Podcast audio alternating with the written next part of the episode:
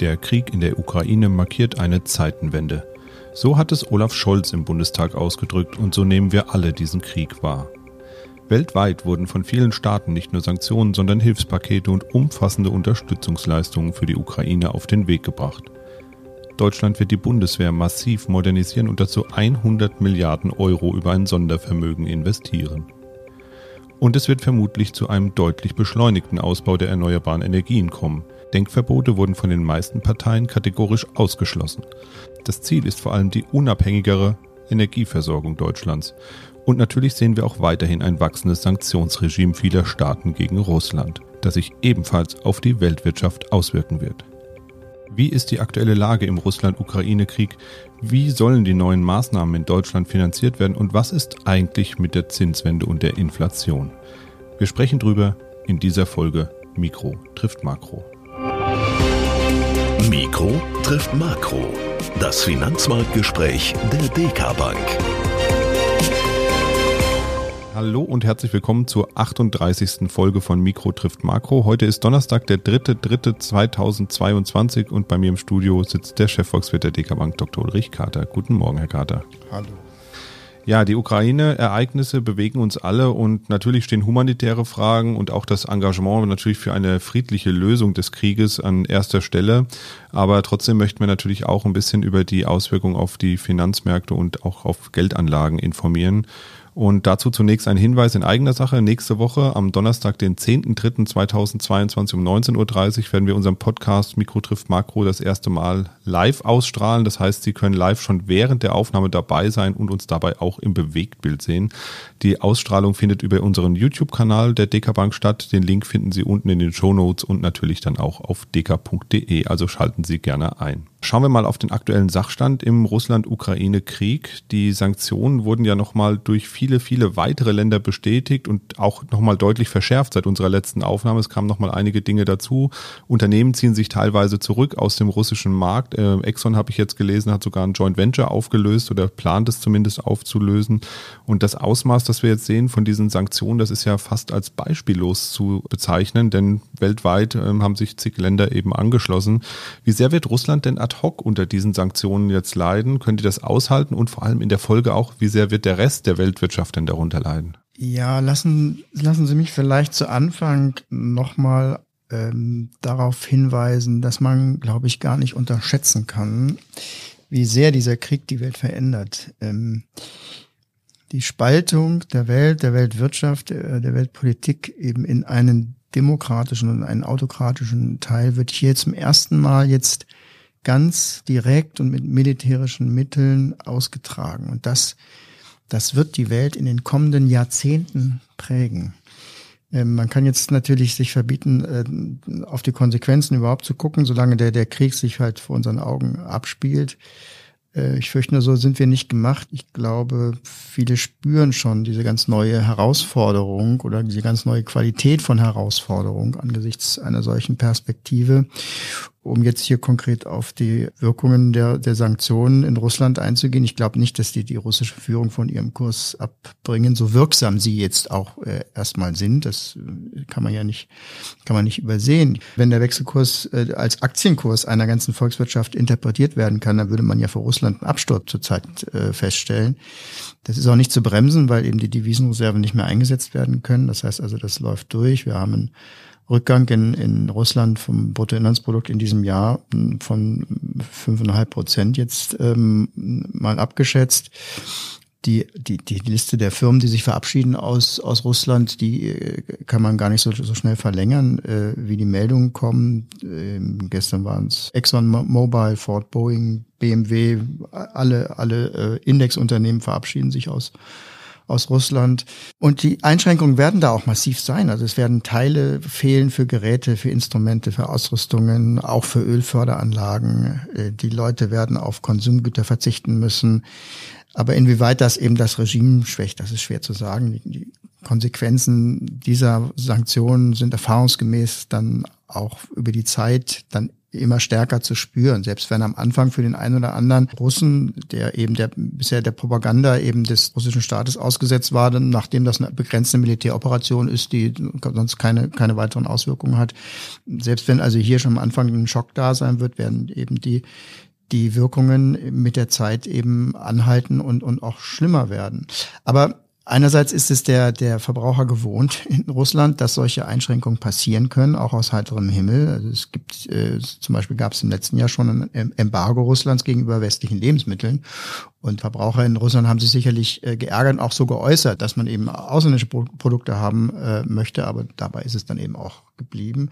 Und da muss man sehen, dass, dass all diese Mangelerscheinungen natürlich in die Geschichte eingebaut werden, die die russische Propaganda die ganze Zeit erzählt. Das heißt also von einem aggressiven Westen, der eben äh, Russland platt machen möchte. Ja, das kann man natürlich wunderbar dann damit verwenden. Nein, also ich glaube, man sollte jetzt nicht unbedingt auf Veränderungen aus Russland selber hoffen, sondern man sollte jetzt oder muss jetzt Konsequenzen ziehen im Verhältnis zu Russland. Und das passiert ja eben auch gerade.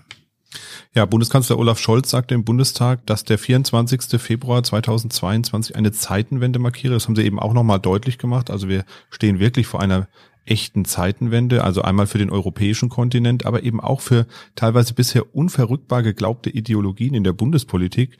Und so kündigte Olaf Scholz in seiner Rede eine umfassende Erneuerung der Bundeswehr an. Man kann fast das Wort Aufrüstung mal wieder in den Mund nehmen. Das Wort, was man irgendwie gefühlt zumindest lange nicht gehört hat in dem Kontext. 100 Milliarden Euro groß soll das Sondervermögen sein, das diese Aufrüstung der Bundeswehr finanzieren soll.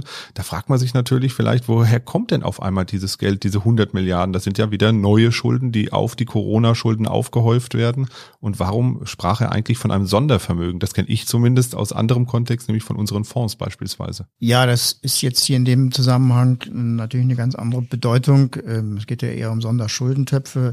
Äh, und es hat mit der ähm, äh, finanzpolitischen Situation in den letzten äh, Jahren zu tun, wir haben eigentlich Begrenzungen, was die Verschuldung angeht. Diese Begrenzungen sind in der Corona-Zeit aufgehoben worden, ähm, wohlweislich und mit gutem, mit gutem Zweck, um die Wirtschaft zu stabilisieren, um nicht in eine Weltwirtschaftskrise abzugleiten. Das ist gelungen und deswegen ist äh, die, die Rückkehr zu der ursprünglichen Verschuldungsmentalität, dass man eben das Ganze unter Kontrolle behalten muss, äh, ja auch geplant gewesen. Und auch diese Regierung hat es im Regierungsprogramm so formuliert, dass man ab 2023 die Schuldengrenzen, die ja sogar Verfassungsrang haben, wieder einhalten will. Und deswegen ist man allerdings bei den Vorhaben, die man jetzt nach Corona eingeplant hat, das Thema Klimawandel, Infrastrukturprogramme, auf die Idee verfallen, dass man äh,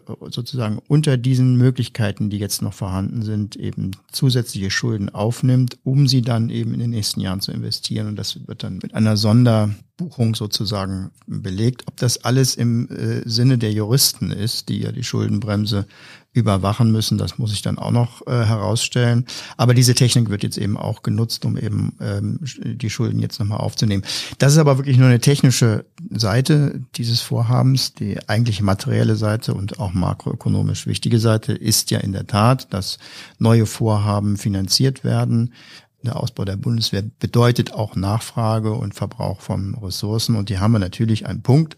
Wir haben äh, sehr, sehr viele Baustellen bei den Staatsaufgaben aufgemacht in den letzten Jahren. Das ist nicht nur der Kampf gegen die Corona-Rezession, sondern da sind eben die Themen der, der Infrastruktur allgemein, die Klimawende, Digitalisierung und jetzt eben auch noch Verteidigung. Ganz zu schweigen auch von den Problemen finanzieller Art, die aus dem Sozialversicherungssystem in den kommenden Jahren ja virulent werden.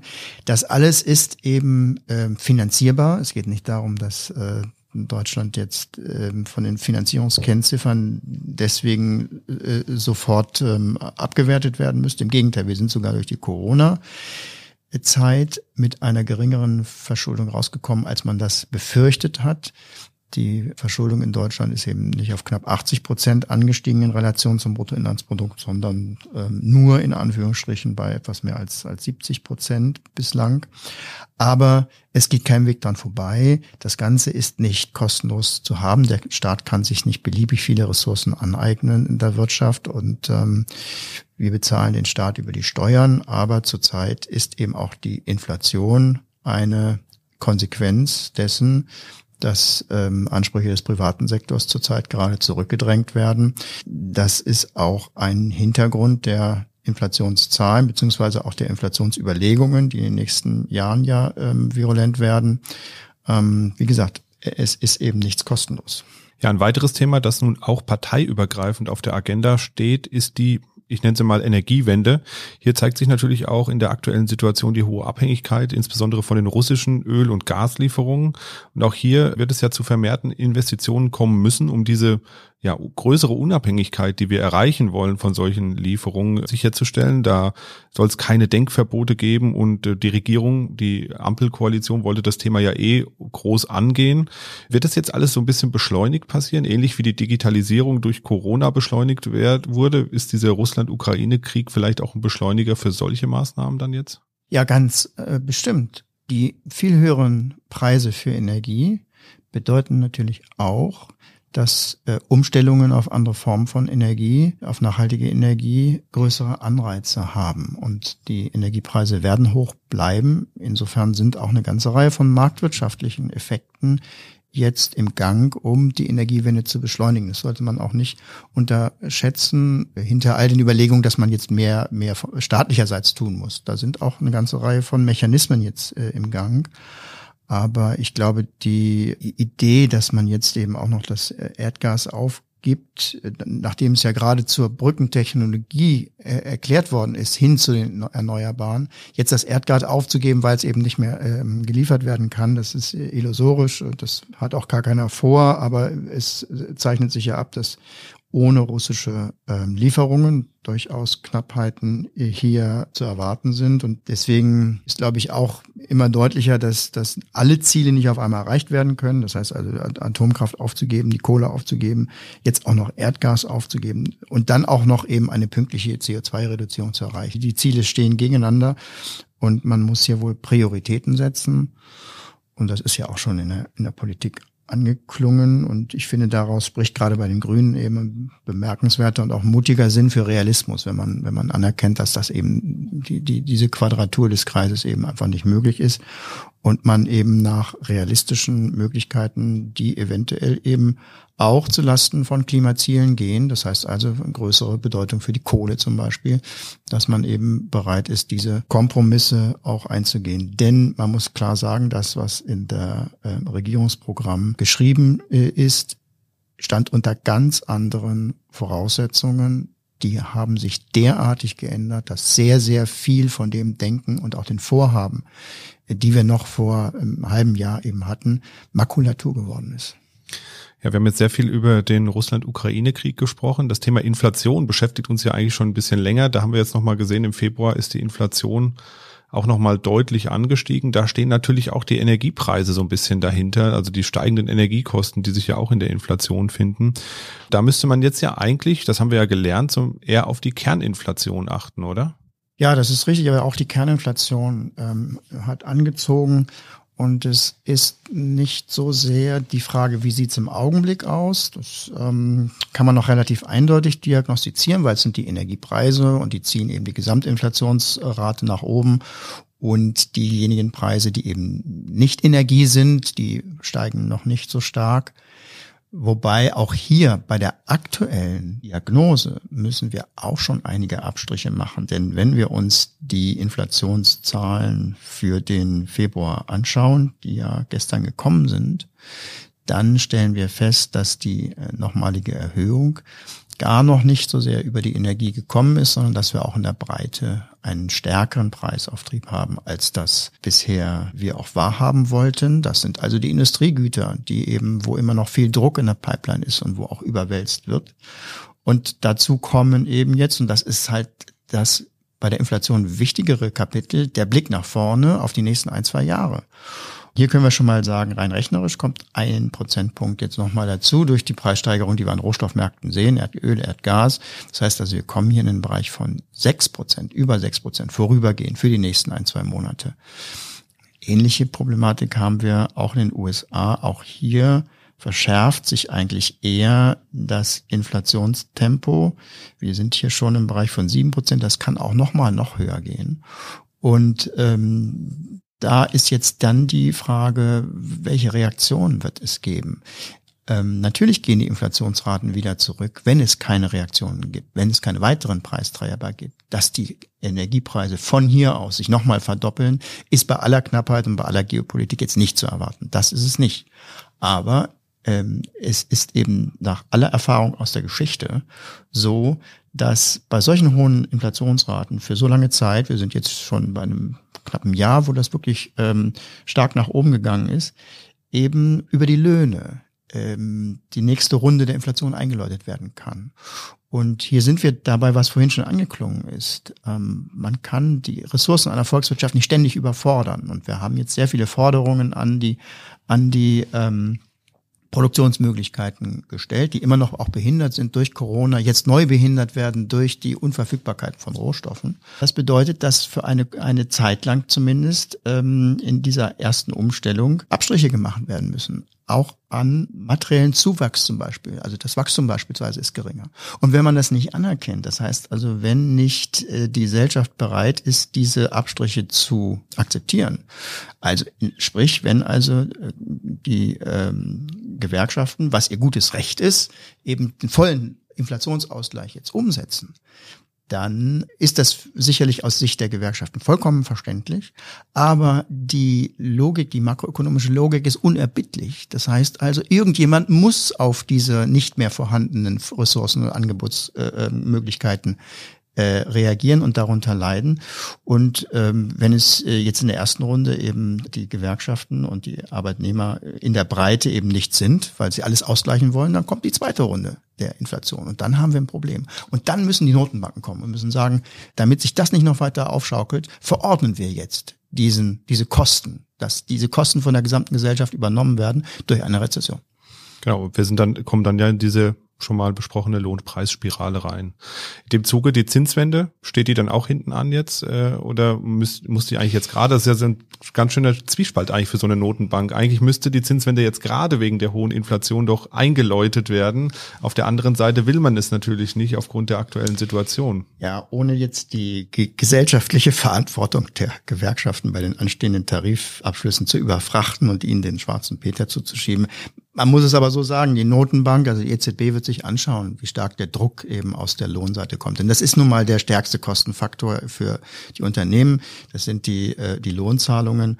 Und je nachdem, wie stark das eben jetzt ausfällt, das wird man über das Jahr beobachten. Und Deutschland steht nicht allein da. Wir müssen ganz Europa dann uns anschauen. Wie stark der Druck da wird, daran wird dann die EZB ihre Zinswendengeschwindigkeit aus, äh, ausrichten. Die Zinswende kommt. Bislang sagen wir auch noch, dass sie eigentlich durch die Ukraine-Problematik gar nicht ähm, stark verändert wird. Also wir rechnen weiterhin mit Ende des Jahres mit einem Zinsschritt ähm, und da dann eine moderate, sehr, sehr langsame Zinserhöhung im, im äh, kommenden Jahr. Aber wenn wirklich die Zweitrundeneffekte äh, die nächste Runde der Inflation wirklich mehr oder weniger mit Ansage hier angelegt wird in diesem Jahr, dann muss die EZB äh, wahrscheinlich mehr tun, dann sind wir eher in der Situation, wo die FED jetzt ist. Werfen wir nochmal ganz kurz einen Blick auf die Aktienmärkte. Die sind derzeit natürlich aufgrund der angespannten Lage in der Ukraine ähm, hochvolatil, reagieren sehr nervös auf jede Meldung eigentlich, die über den Ticker reinkommt. Die wird bewertet, das geht auf und ab. Wie sieht's denn da aktuell aus? Also wir werden uns ja wahrscheinlich auf viel Volatilität, also Schwankungen in den nächsten Wochen und vielleicht sogar Monaten einstellen müssen, oder? Ja, das, das bleibt. Ähm, das bleibt. Äh, erstmal weiß man nicht, wofür, wozu Putin noch alles fähig ist und wie sich der, der Konflikt jetzt in den nächsten Tagen und Wochen entwickelt.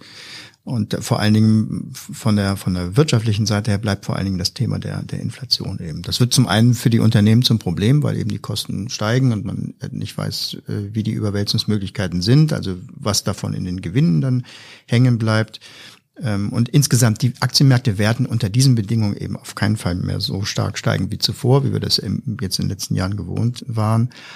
Aber trotzdem sind sie nach unserer Einschätzung eben neben anderen Sachwerten immer noch die beste Alternative bei den, bei diesen hochnegativen Realzinsen, die wir jetzt durch die, durch die Inflation haben.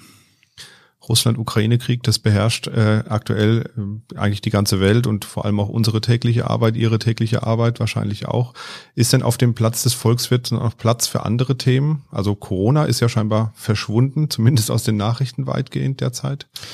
Da ist wohl ähm, viel interessanter, was unterm Schreibtisch liegt, weil eben alles runtergefallen ist, außer dem Thema ähm, Rechnungen und ähm, neu, neue Prognosen und geopolitische Analysen. Das heißt natürlich äh, dominiert diese neue Lage alle Ausblicke.